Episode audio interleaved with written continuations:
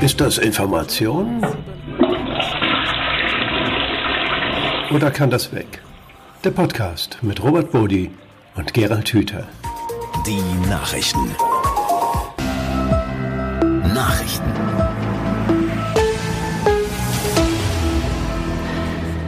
Ja, und damit einmal mehr willkommen bei Ist das Information oder kann das weg mit Gerald Hüther und Robert Bodi. Willkommen ja, willkommen auch von mir und äh, heute habe ich ein ganz wunderschönes Thema gefunden, eine Meldung der Erasmus-Universität in Rotterdam und die haben herausgefunden, dass man mithilfe des Einsatzes künstlicher Intelligenz an der Gesichtsform des neugeborenen Kindes erkennen kann, ob die Mutter während der Schwangerschaft Alkohol getrunken hat. Also ehrlich gesagt, hat mich ein bisschen umgehauen, weil ich mir sowas gar nicht vorstellen konnte. Also aus zwei Gründen. Erstens, weil ich nicht gedacht habe, dass Alkoholkonsum so einen nachhaltigen Einfluss hat. Das ist ja immerhin eine Struktur, die da äh, verändert wird. Und zweitens, dass ich mir auch nicht vorstellen konnte, dass, was man mit Hilfe dieser künstlichen Intelligenz da auf einmal alles so machen kann. Das ist ja ein ziemliches Problem, wenn man plötzlich äh, sozusagen die Gesichter von Kindern scannt und der Mutter dann sagen kann, das, das Gesicht hast du verursacht mit Hilfe deines Alkoholkonsums. Also was wird denn da für eine Verantwortung dann plötzlich auf die Mütter abgeladen? Und es gibt ja auch inzwischen Studien, die zeigen, dass so bestimmte Verhaltensweisen und Gewohnheiten und vor allen Dingen auch der Konsum von Drogen oder so etwas bei den Männern über epigenetische Faktoren dazu führen, dass die Kinder dieser Männer dann auch noch irgendwie anders sind. Und wenn man das jetzt alles mit Hilfe der KI zurückverfolgen kann, boah, was wird denn das für eine sonderbare Gesellschaft, in der sich dann jeder oder so etwas bei den Männern über epigenetische Faktoren dazu führen, dass die Kinder dieser Männer dann auch noch irgendwie anders sind. Und wenn man das jetzt alles mit Hilfe der KI zurückverfolgen kann, boah, was wird denn das für eine sonderbare Gesellschaft, in der sich dann jeder rechtfertigen muss, weil die Folgen seines Handelns bis ins letzte Detail messbar und sichtbar sind. Spannend. Also hat mich beeindruckt.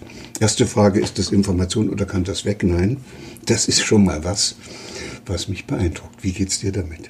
Also mich hat das auch berührt und, und gar nicht so sehr äh, die Erkenntnis selber. Wir, ich meine, wir hören schon seit langem, dass es halt fürs Kind nicht gesund ist, wenn die Mutter Alkohol trinkt. Das ist ja grundsätzlich keine neue Erkenntnis. Dass man das aber auf einmal dem Kind wirklich im Gesicht ansehen kann, ist verblüffend. Dass das künstliche Intelligenz kann, äh, ist äh, eine neue Box der Pandora, die da geöffnet wird. Und da werden wir noch einige erleben, glaube ich, mit der künstlichen Intelligenz.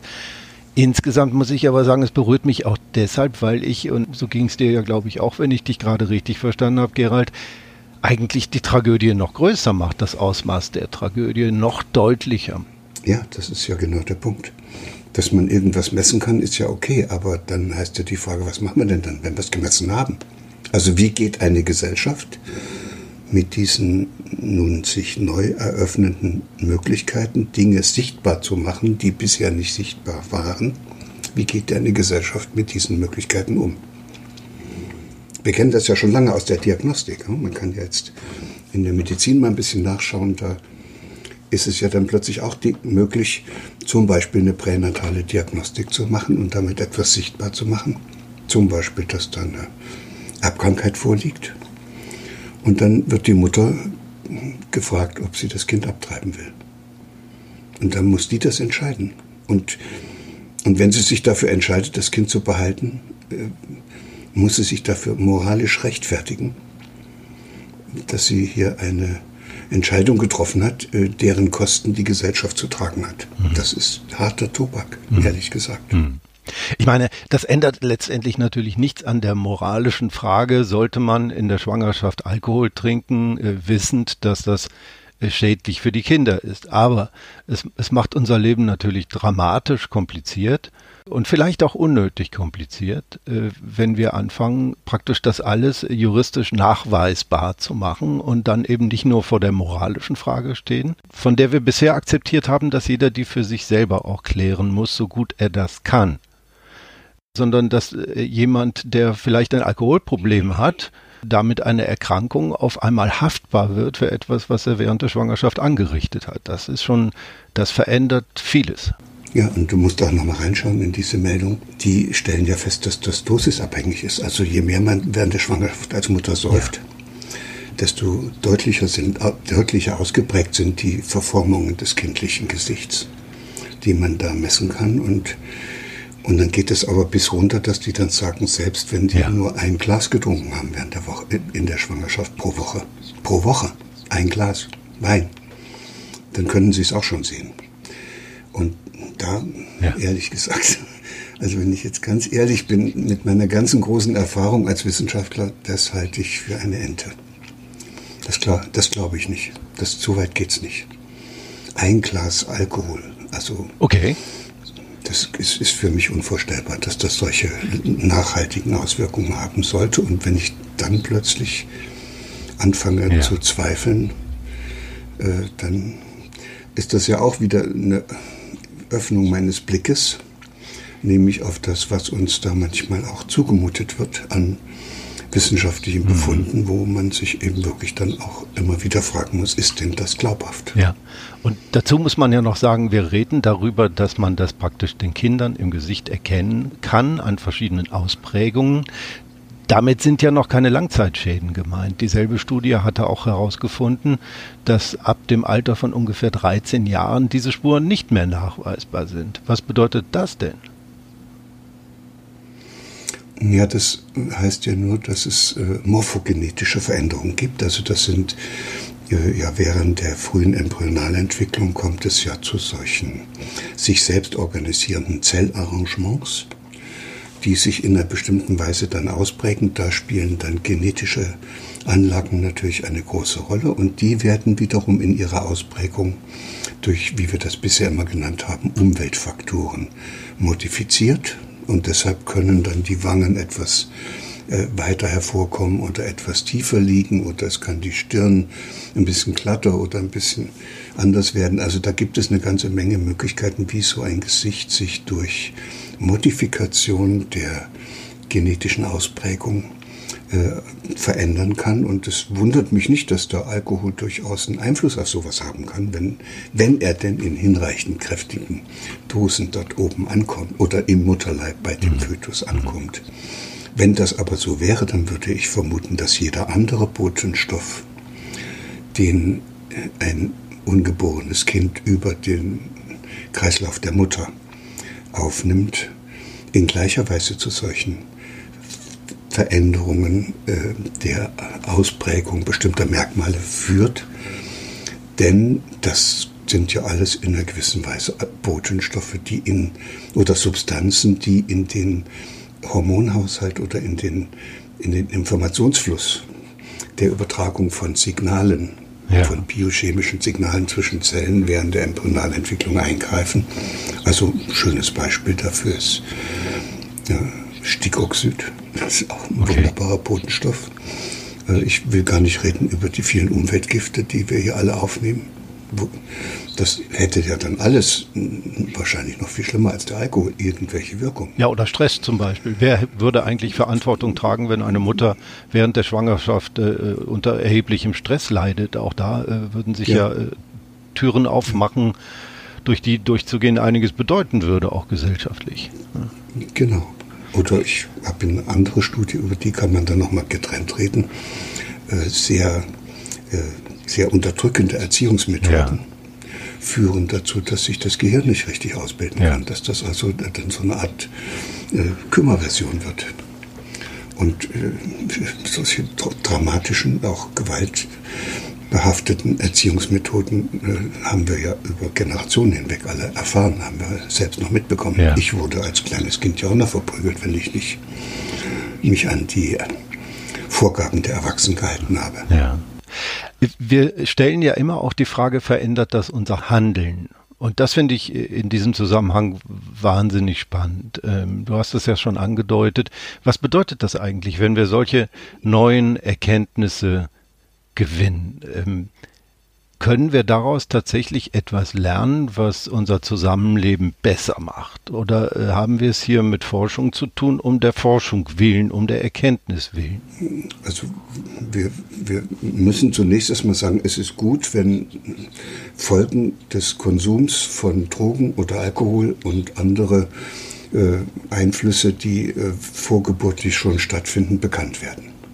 Und äh, wir wünschen uns ja auch, dass Mütter darüber informiert werden oder werdende Eltern darüber informiert werden, sodass diese negativen Einflüsse dann auch abgestellt werden können. Ja. Und das, was wir jetzt hier besprechen, ist, dass das auch bis zu einem Ausmaß gehen kann, wo es dann äh, zu einer ständigen Verunsicherung und Verängstigung von äh, vor allen Dingen Frauen kommt während der Schwangerschaft. Wie viele Schwangere kenne ich, die inzwischen in die Pränataldiagnostik gehen und dort wird dann Fruchtwasser entnommen und es werden Untersuchungen gemacht und während der Schwangerschaft wird auch dauernd Blut abgenommen und es wird dauernd nachgeguckt, ob alles in Ordnung ist und dann wird empfohlen. Ne? Da sollen sie Folsäure einnehmen, weil weil das wichtig wäre. Und dann haben sie noch irgendwelche anderen Defizite, die dann auch noch durch, durch entsprechende Nahrungsergänzungsstoffe oder was weiß ich was ausgeglichen werden müssen. Mhm. Die, die, die werdende Mutter kommt ja gar nicht mehr zur Ruhe. Die wird ja ehrlich gesagt verrückt gemacht. Ja. Und das hätte dann nach meiner Vorstellung als Hirnforscher auch wieder eine Auswirkung aus das, auf das ungeborene Kind. Das ist das, was du eben Stress genannt ja, hast. Ja, ganz genau. Ich meine, es ist wahnsinnig ambivalent. Ne? Eigentlich, je sichtbarer die Folgen unseres Verhaltens sind, desto leichter fällt es uns ja, sie zu ändern, weil wir es leichter lernen, leichter verstehen. Wenn Kohlendioxid lila wäre, hätten wir vielleicht schon viel früher auf die klimaschädlichen Folgen unserer Lebensweise reagiert, als so, äh, da es halt einfach unsichtbar ist. Jetzt können wir erkennen, wir können sehen, wie Alkohol in der Schwangerschaft Kindern schadet, die Entwicklung der Kinder verändert. Das ist ja erstmal gut, das macht die Einsicht leichter. Das würde vielleicht dann einer werdenden Mutter tatsächlich helfen.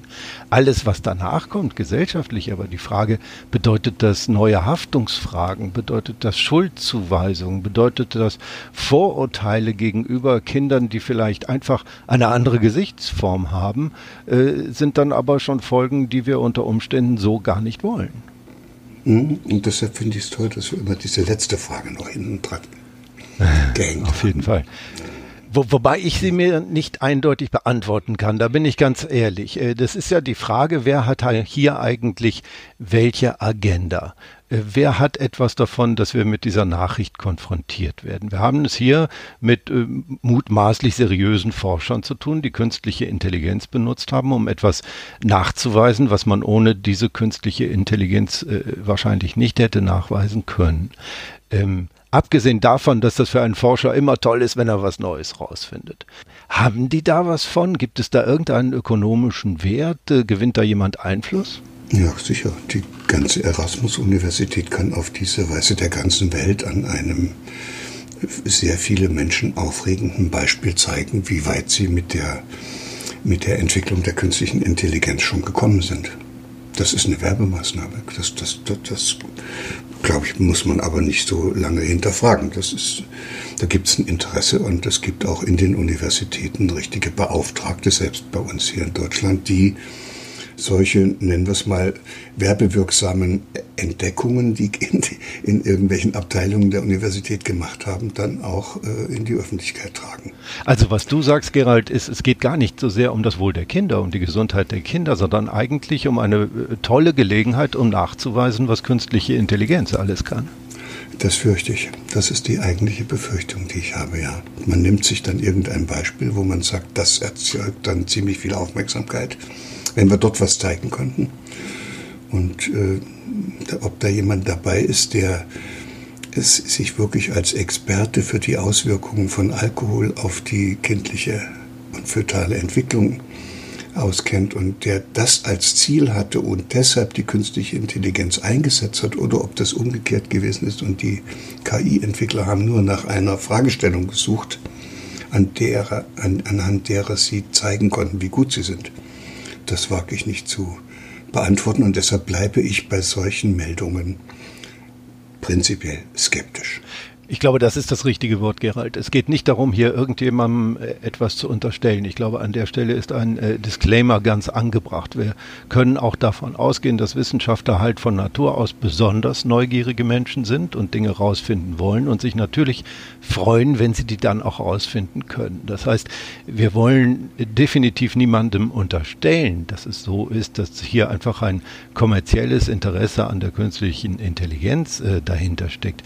Aber was spannend spannend ist äh, für uns alle und jedes Mal, wenn wir Informationen und ihre Quellen bewerten, ist, das ist eine Möglichkeit und das muss man eben im Hinterkopf halten. Genau so ist es. Und es wäre naiv zu glauben, dass in unserer von Effizienzdenken und Wirtschaftlichkeit geprägten Welt der Einzelne oder auch die Einrichtung, aus der der Einzelne kommt, also in diesem Fall die Universität, diese Marktgesetze nicht äh, für sich selbst auch zur Anwendung bringen würde. Eigentlich fast eine traurige Geschichte, Gerald, wenn man darüber nachdenkt, dass es um die Gesundheit unserer Kinder geht, ähm, wäre das eine ziemlich zynische Sache, wenn es tatsächlich so wäre, dass die hier nur als Vehikel für etwas ganz anderes herhalten müsste.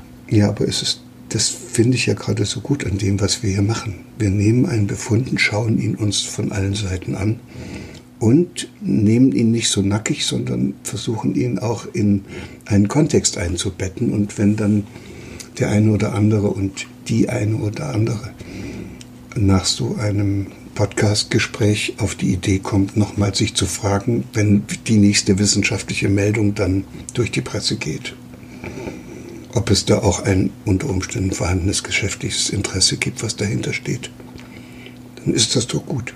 Dann finde ich das, ja, dann ist das gut.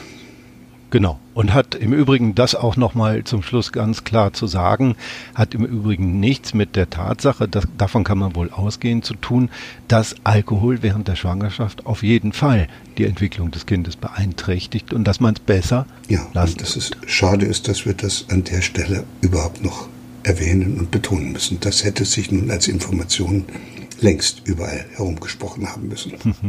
So ist das, Gerald.